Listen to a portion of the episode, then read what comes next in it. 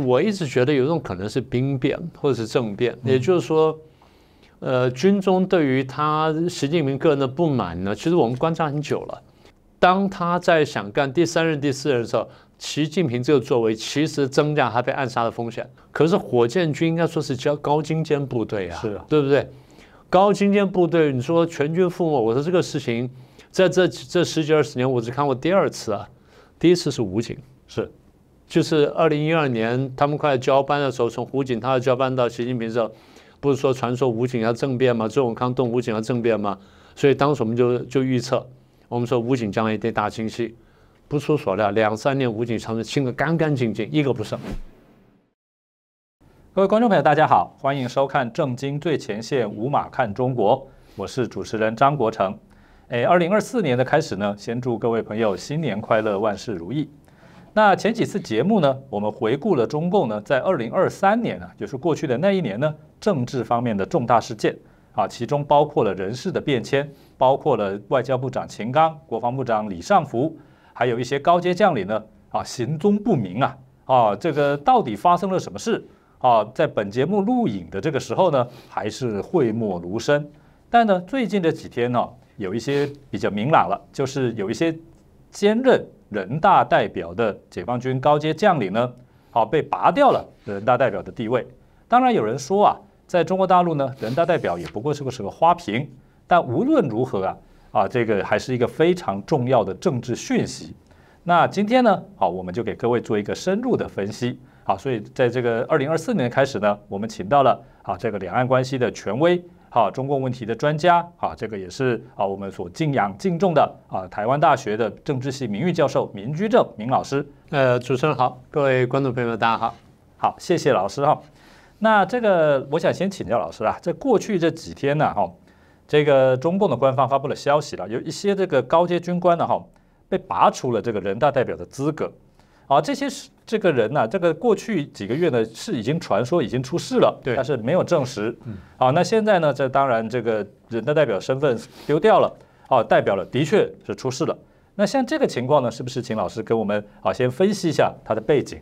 那你刚刚讲的也很有道理啊！你刚刚说这个，呃，有人说中国大陆这个人大代表的资格呢是一个花瓶啊，或者说政协是个花瓶，对。但对中共来说，因为他非常注重这些配套措施，也就是说，你在党里面到达什么位置的时候呢，在政府里面我要给你一个相应的位置啊，除非就是政府里面没有没有相应的机关，因为他们说党政呃呃党领导政嘛，或党领导军嘛。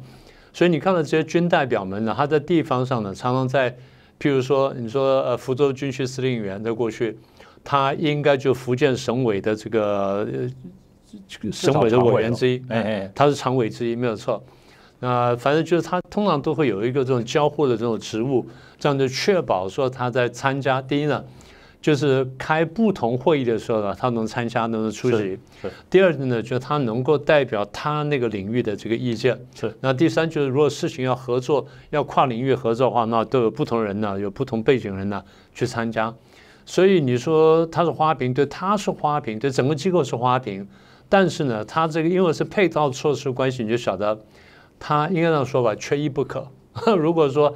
你是军人的话，你的地方上就到了一定位置，你就必须要一定的这个位置，然后什么的就这种交叉的，所以你说拔掉了嘛？他应该就说大概就确认了。那我们前阵你说的，不管是新闻上也好，或者网络上也好，或是谣言的传说，他们被整掉也好，那应该算是这个靴子落地了。呃，这一次是规模比较大啊，是一下拔掉九个，那我这个名单我还用读的呢，才讲得清楚。好，第一位呢是这个中央军委的这个联那个联合参谋部的副参谋长张振中，他是个中将。第二位、第三位呢是军委的那个装备发展部，两位都是副部长，一位叫张玉林是中将，一位叫饶饶文敏叫是少将。那再来是南部战区的副司令员啊，姓菊叫菊新春，他是中将。那另外一个来头比较高，前空军司令员丁来航。我还记得，就是丁来航被任命的时候，台湾报纸新闻呢还报过一段时间，是是，哦，他有过实战经验什么等等，然后对台湾一定的了解，或对东部有一定了解什么等等，还追了半年。那这次呢被拔掉了。那底下就比较惨了，底下是四个跟火箭军相关的。第一个是这个，就是刚刚上来就倒下这个司令员叫李玉超上将，再来是这个副司令员李传广，那么再来是这个装备部长呢吕红，再来是前火箭军的司令员周亚宁是上将。所以这九个人呢，就这一次呢被拔掉人大代表资格的。那我刚刚讲说，因为中共的这个政治结构呢，党政结构呢，他们是交错、交错这个相知的，然后他们是配套的，所以这个拔掉了呢，代表说那边应该是出事了，这个判断应该是没有错的。好，我想这个一下子啊，这个老师给我们解析了九个高阶将领啊，疑似都被拔掉了这个人大代表的位置。说老实话，这个中华民国宪法早在一九四七年制定时候就说，这现役军人不能兼任文官的，民主国家应该都这样。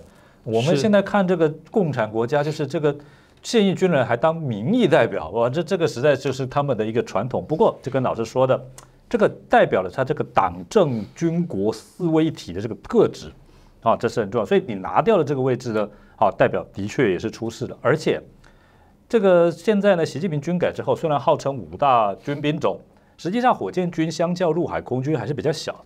嗯嗯，他这个人数啊，这些机关呢还是比较少，但是呢。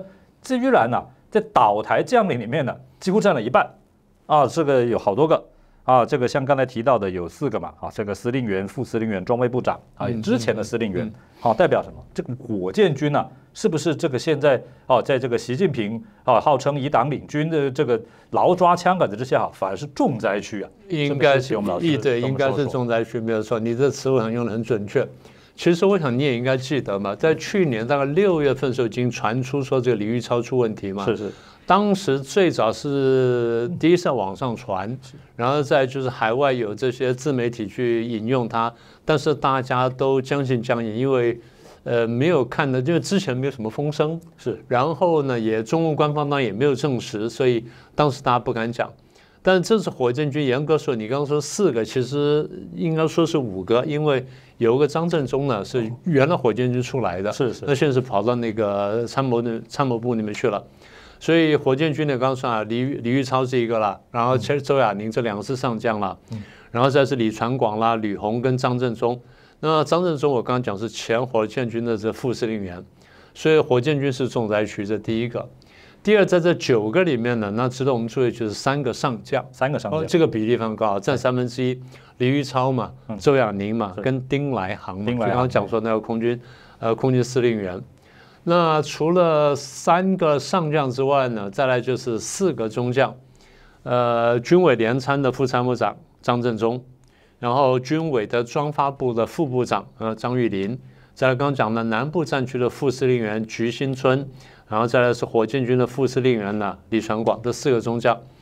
那如果从这边看的话，那还有一个重灾区呢，除了火箭军之外，还有一个重灾区就是装备发展部。是，装备发展部，如果你再加上李尚福的话呢，那也蛮惨的。是，装发部这样这样就是两个，加上李尚福以以前装发部出来，这样就是三个。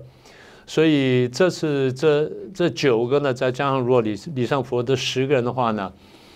呃，你可以看到火箭军是一个重灾区了，然后再是装备发展部，这样有点奇怪的地方啊。各位看一下，如果说我们把火箭军摆在这里，装备发发展部摆这啊，这两者不是截然分开的，这两者有点重合的，是对不对？他们有些人是从装备发展部进火箭军的，有的是火箭军里面装备发展部的，所以他们是重合的。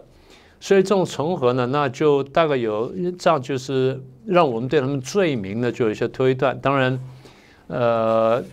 过去中共官方给的罪名啊，这个点我们也可以详细谈一下。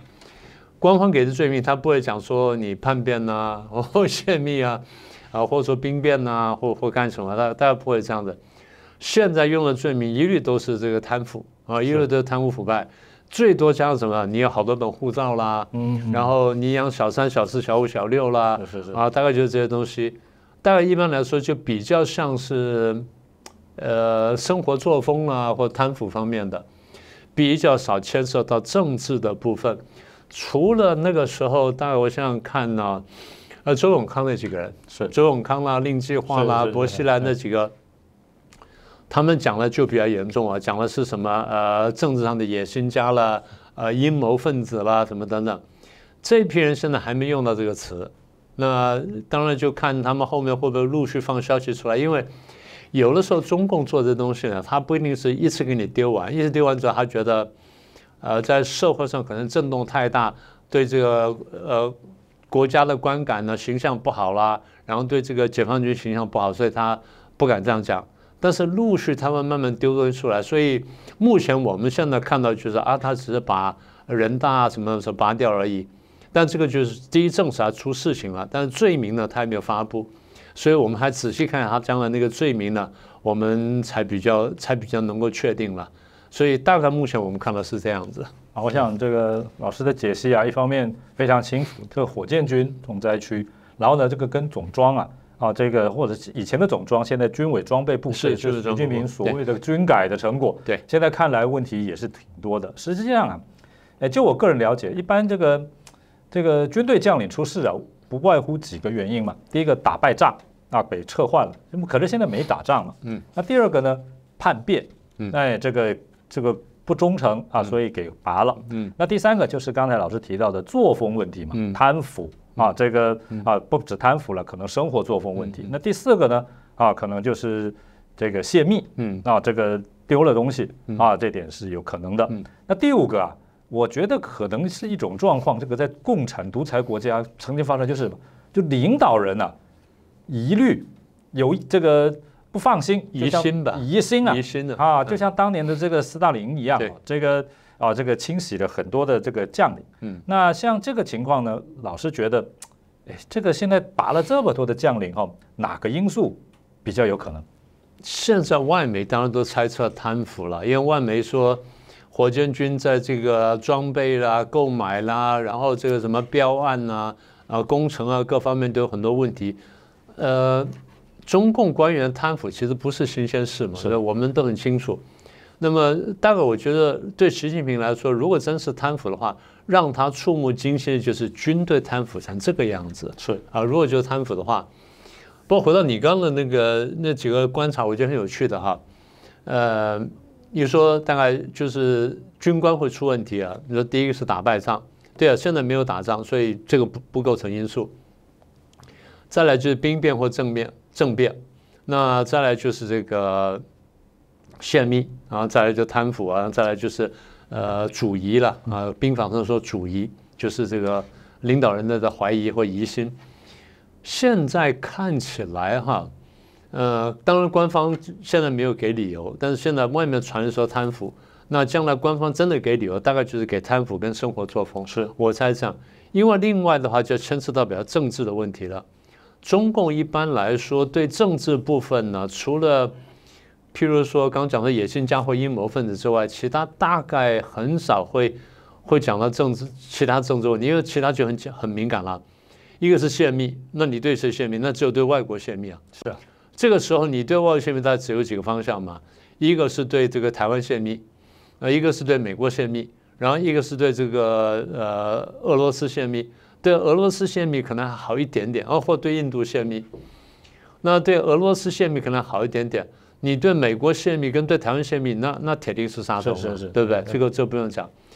但是我我一直觉得有一种可能是兵变或者是政变，也就是说。呃，军中对于他习近平个人的不满呢，其实我们观察很久了。这现象你要我追溯的话，我想想看，二零一二年十一月份他上台，二零一三年三月份开始让王岐山反贪腐，然后大概一年多呢，就有大批的文武官员倒台。当时我们已经推算，就是这种规模的这种整肃跟清洗，不管你用什么名义，你说啊我是反贪腐什么等等。大家总认为跟夺权有关，是对不对？这个责任跑不掉嘛？就跟夺权有关。如果不是夺权的话，那就是你疑心病过重，是 只有这两种可能性。因为你刚刚上台不太可能政变，但是当时我们就讲，你如果说反贪腐打了这么密，打这么这么这个狠的话。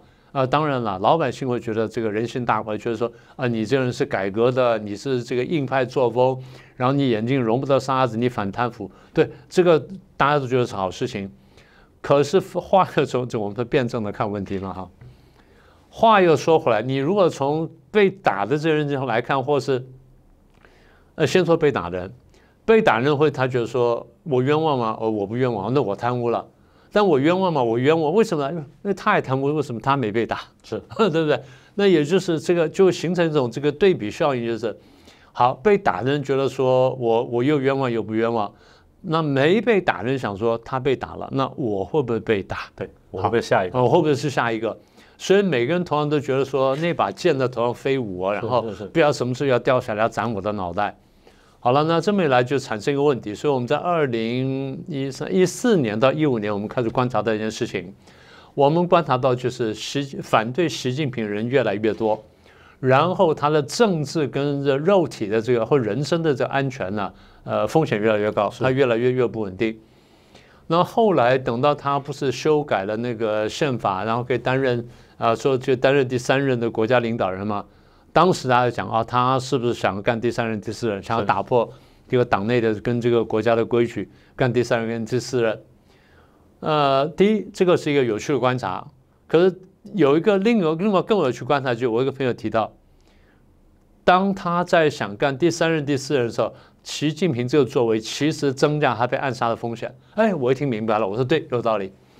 为什么呢？因为。你说反你说贪污啊？那如果说这么普遍的话，那人人都觉得说这个呃那把利剑在头上飞舞，然后不知道什么时候掉下来，我都都惴惴不安。然后他也被抓，老李、老老吴、老周、老老赵什么都被抓，那不知道什么时候轮到我，所以都很担心。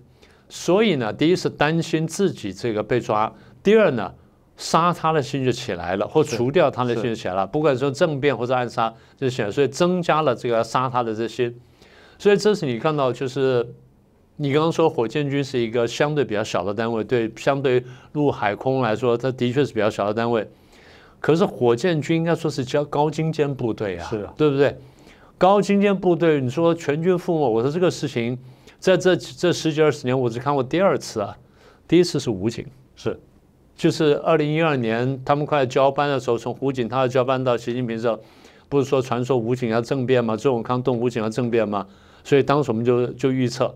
我们说武警将来一定大清洗，不出所料，两三年武警长城清得干干净净，一个不剩，真的是一个不剩。这是我们第二次看到。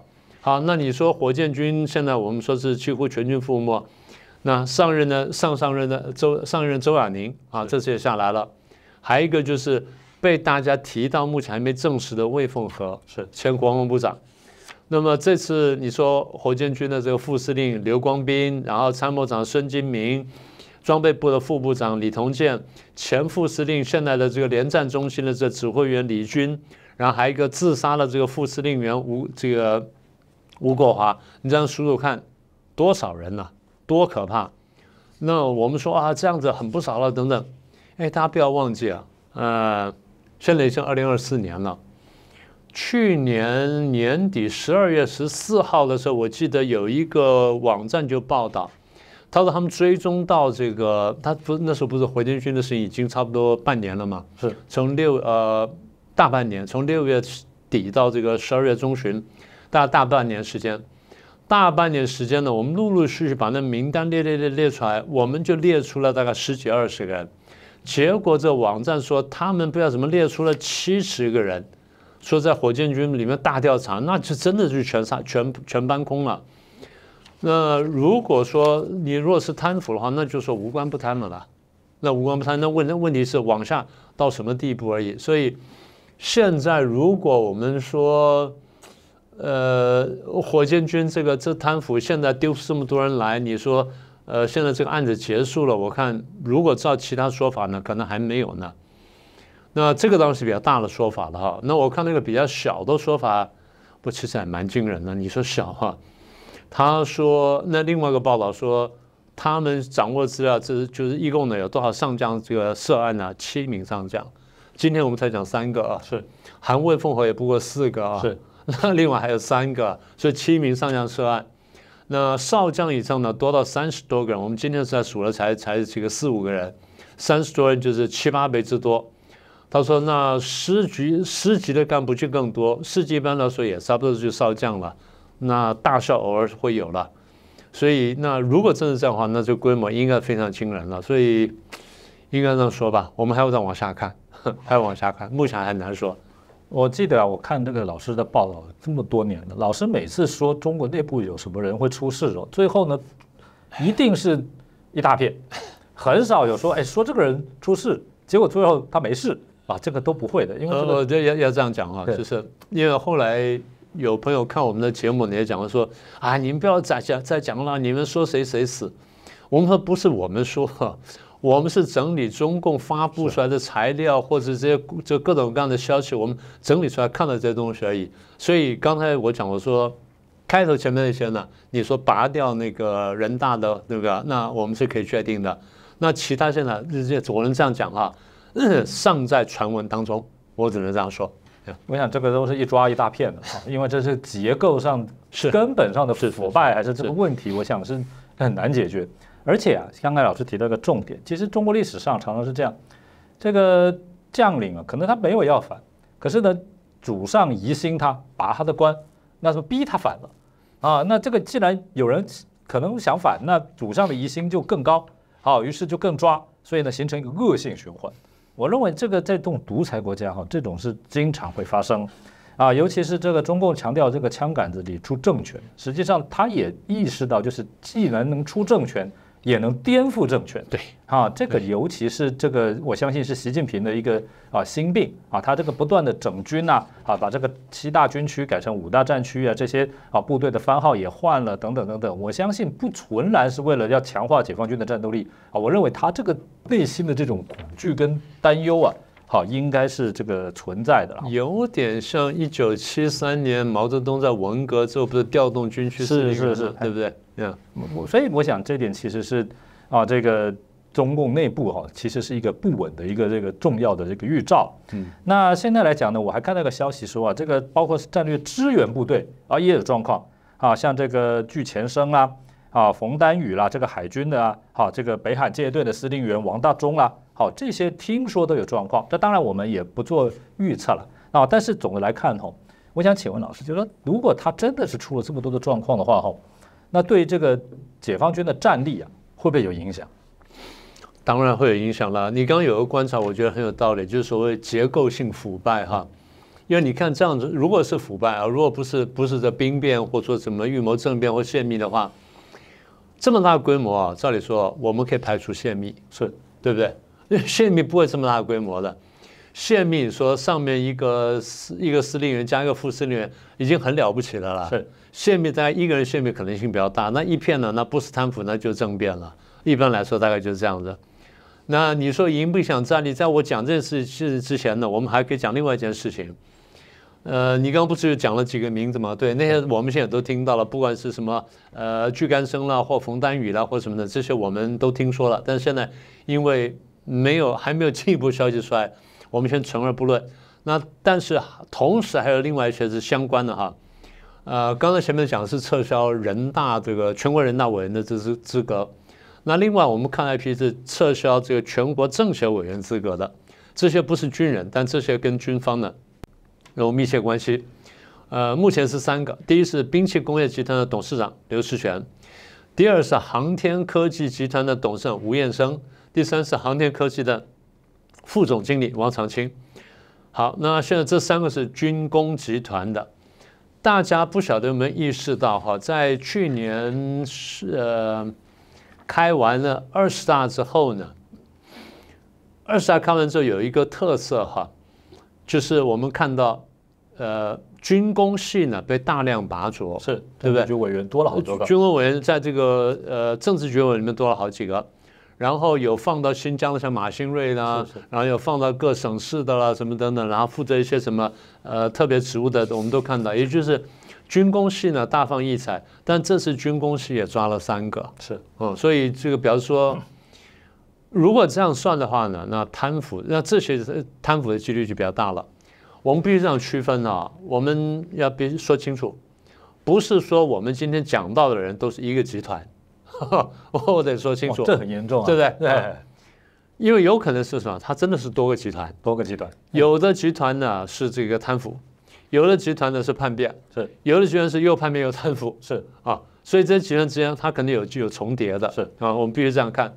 所以我再说一次，不是说他们都是一个集团，它可能是多个不同类型的案件，多个集团，但是呢，同时处理一大批。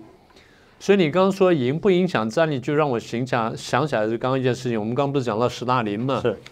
史大林在这个二零年代末、三零年代上台之后呢，因为他是他是这个苏联的这个开国这个几大头之一了啊，托洛斯基啦，他啦，然后这个列宁啊什么，所以但是很多跟他说同辈的人不少，所以他也很担心说。同辈人有些光芒超过他，像托洛斯基虽然被逼走，逼到墨斯墨西哥去了，最后还想办法用兵斧把他打，把他杀掉。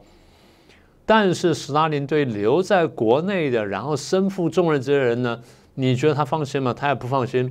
所以三零年代就借了那个大清洗、大整肃呢，整了一大批文官人员，我们就不说了；党政官员我们就不说了，我们就说光说军中官员。当时后来我们后来读到这段历史，还真叫触目惊心。我们还是用读一遍的哈。红军当时五个元帅啊，被整掉了三个，然后这个集团的军团司令呢，十五个整掉了十三个，呃，海军上将呢九个整掉八个，五十七个军长呢整掉五十个，一百八十个师长呢整掉一百五十四个，十六个军陆军的政治委员呢全部整掉，二十八个军的政治委员呢整掉二十五个，所以平均算算呢，最低比例的是师长。一百八十六人整了一百五十四个，大概占百分之八十五。其他的不是百分之九十呢，就是陆军的政治委员呢，百分之百全部清掉了。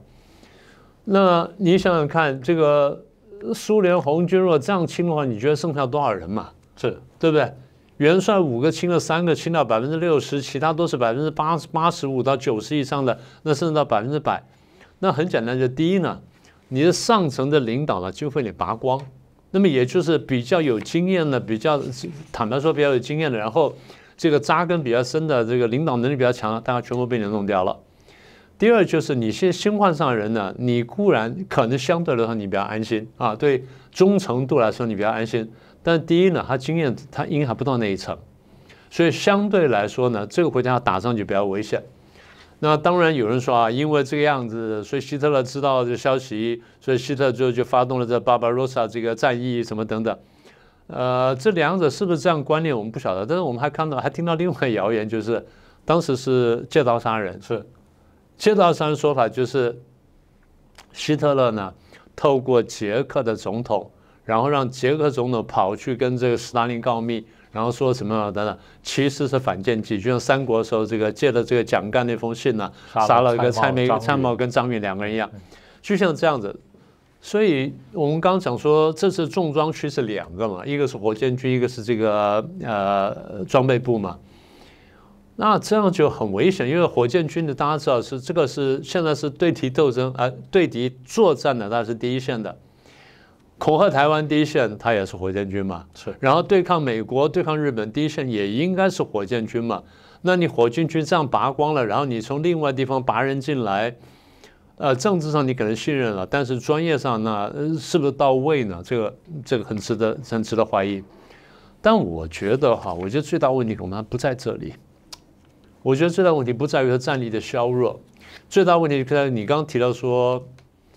一口气拔掉这么多军方高阶将领的第五个理由，呃，你说是，呃，领导人对他们的疑心是，也就是领导人的疑心病，这我们叫什么？独裁者的困境嘛，或独裁者的这个疑心病。就所以我刚刚讲斯大林那种做法，那你说他们叛变吗？对他们都认罪了。他们都认罪了，全部都说我叛国了、叛党了，我干什么呢？然后在那个这个当时这个照相机前面那个摇尾乞怜说，是不是能够保留我党籍啊？什么等等？那最后呢，全部都杀掉了。呃，所以对了，现在我觉得解放军是处于弱势，所以影响战力，我觉得是必然的。所以对台湾来说，就是我们应该判断。短期之内呢，除非他真的出现重大误判，否则你说他要能够整合起来，然后对台湾说呢发动战争，相对来说我觉得不容易。那如果连对台湾发动战争都不容易的话，对日本、对美国，我觉得那是更加困难。所以，我想我们看这件事情，一方面就是故震惊之余呢，当然也觉得说可能我们不能不说国运昌隆了，但至少说大概是一个一个小小的向上转折吧，我们可以这么说吧。我想老师这样说啊，在这个二零二四的开始，可能让这个真的我们心情啊，这个振奋不少哈。这我不过不确定。刚才老师说的一个非常重要，就是斯大林大清洗。嗯。结果呢，希特勒就觉得这个有机会是可以发动攻击了。那这个中国呢，当然目前来讲，大概不大可能像当时苏联存在一个这么强大的对手在陆地上去攻击它。嗯，对。我想这大概还还好。不过哈，这个共产党常讲这个。解放军呢是无产阶级专政的柱石啊，是好。那现在这个柱石不稳了，我相信这个党的上层结构能多稳，我也觉得是很有问题的。而且第二，军人老实说哈，中国历代政权呢，你这个朝代昌盛的时候哈，军人不太造反。可是呢，这个朝代呢，军人的嗅觉是很敏锐的。你朝代出状况了，像清末新军也是纷纷造反了。啊，你这个这个唐末。好，反正割据，因为知道中央政权已经不行了，所以换句话说呢，你现在如果军队纷纷出现状况，哈，其实必然也是冲击你这个哈上层的这个稳定。我想老师是不是当也有这种感觉？当然是这样，当然这样。所以我刚刚我想说，习近平，我觉得我觉得这次啊，当然你说啊反贪腐，然后很决有决心、有魄力，然后有胆识，然后刀刃向内，然后刮骨疗毒，啊这些话都讲得很漂亮。但反过来说就是。第一呢，你真的是冲击到这个军心的，那军人人人这个惴惴不安，人人自危的嘛，这第一个。第二就我觉得习近平也非常担心的。你看，我算了一下，这些人，你他升少将不一定是习近平提拔的，是，但这些人升中将到升上将，应该都是他提拔的，对不对？习近平现在大家不要忘记啊，他现在到的位置十一年了，十一年了，够了，够十一年了，是啊，十一年，他通常三五年，如果升一跳一级的话。三五年跳级的话，就够他从少将跳到中将，跳到上将，是对不对？就刚刚可以跳到上将。如果五年一跳的话，就刚好可以跳到上将。十一年嘛，刚好够跳。那有些人跳得快一点点了。我我看了那个，但我不一个个数了。我看有人跳，有人譬如三年就跳一个，三年就跳一个，那那就能一路跳上来。譬如说，现在新任的国防部长董军，董军跳的就非常快啊。董军从海军的这个副司令员、参谋长，在一路呃，从海军副参谋长到参谋长到司令，到副司令员到司令，到现在跳到国防部长，他算是跳得很快了。当然，大家不要忘记了，秦刚跟李尚福跳的也很快啊。所以，呃，真的很难说。我我只能这样讲了，就是我比较同意你刚刚的讲法，就是最后一点，就是呃，独裁者的疑心病呢，我觉得恐怕这这个因素我们不能排除。当然，我们不能说他们没有贪腐，但主这独裁者疑心病，我觉得这边可能扮演了更加重要的角色。嗯，我想这个老师提到这个独裁者的疑心病，我想习近平的疑心病恐怕来自于说的这个权力的绝对垄断，还有呢，就是他也上来了这么久了，你说提拔这些将领，很多是可能少将、中将、上将都是。啊，在他的这个体系之下提拔上来的，那还是出状况，嗯，可能他就认为说，我是不是看人的这整个机制啊，整个这个是出了很大问题。我觉得这个恐怕是加深他的疑心病。那第二个就是刚才老师也提了，董军啊，这个当然他口才是不错了，董军很懂得军队啊，所以呢，这个 从这个海军呢这个升得很快，一下子三级跳升了国防部长，但是啊会不会啊，也是会有压不住阵脚的问题。啊，这点恐怕呢也不见得能够解决习近平啊目前感到军心不稳。你派一个三级跳的人，说不定他本身就是人家反对的对象了。我想这些呢，可能是不是都是解放军未来一年哦这个不稳的因素？我你说未来一年，我我觉得恐怕不止一年。那这个线上你说军队，我觉得恐怕不只是军队。你觉得李强压得住阵脚吗？是，这个就是习近平用人的 特色，对不对对？你觉得李强压得住阵脚吗？我还记得非常清楚，那时候李强被拔出来的时候，呃，出来就提名说这个，呃，常委第二名的第二名的时候，他说啊，他会接接总理。他说怎么可能？他上海干那么差？我说不是啦，但是我们从下往上看了，你从上往下看，就这家伙一点一撇的落实我落实我的意志，哪怕我一直在荒唐，他都把它落实到底。那这个人是听话的人。好，你拔了个听话人，但未必他是能干的人，而他的这个资历呢，在这个常委里面。不比别人强啊，他至少输两个人了。一个他他的他他资历不如赵乐际，第二他资历是不如那个呃蔡奇的。是，这两个人都比不上，那这两个人都都位置在你底下，你觉得他压得住阵脚吗？如果说他这个呃，你说他地方治理经验不够，但他这个学历背景啊，然后他的经济背景真的很强的话，大家没话讲。他这个自学出身的，像王岐山这样自学出身，你拿他没办法。李强又不像这种人，所以。你刚刚说董军压不压住阵脚，我觉得李强也压也不一定压得住阵脚。所以如果文武各方面都出问题的话，那我不晓得后面怎么办。所以你说未来一年。我觉得可能未来未来好几年呢，可能都会在动荡当中。是因为我想就是这个老师说的，这是结构问题嘛。是，尤其是哈，我们看这个解放军这几年，哇，这个高新尖武器也不断出台呀，这个这个威逼其他国家。是实际上啊，我们看这个作风问题啊，其他周边国家的军队都没有听到有这么严重的这种人事的这种重大的变化啦，突然将领不见了什么，没有一个国家啊是这个样子，代表他的确里头一定是有问题。是的，所以我认为这根本问题啊。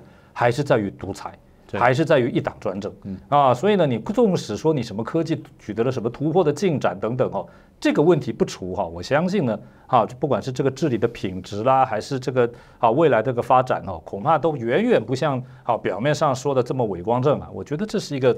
很大的问题是的，是。那尤其是今天老师给我们做了很重要的解析，特别是老师最后说，这可能不是未来一年了，未来几年这个因素，中共一党专政的因素不消失啊，我看啊问题恐怕是层出不穷的。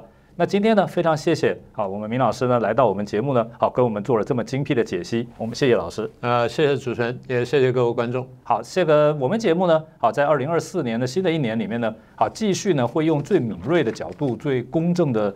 啊，这个观察呢，好给大家揭示啊，这个中国内部的状况，也希望各位呢，啊，在这个新的一年里面呢，啊，继续给我们节目支持，按赞、分享、订阅，按下小铃铛，好，谢谢各位。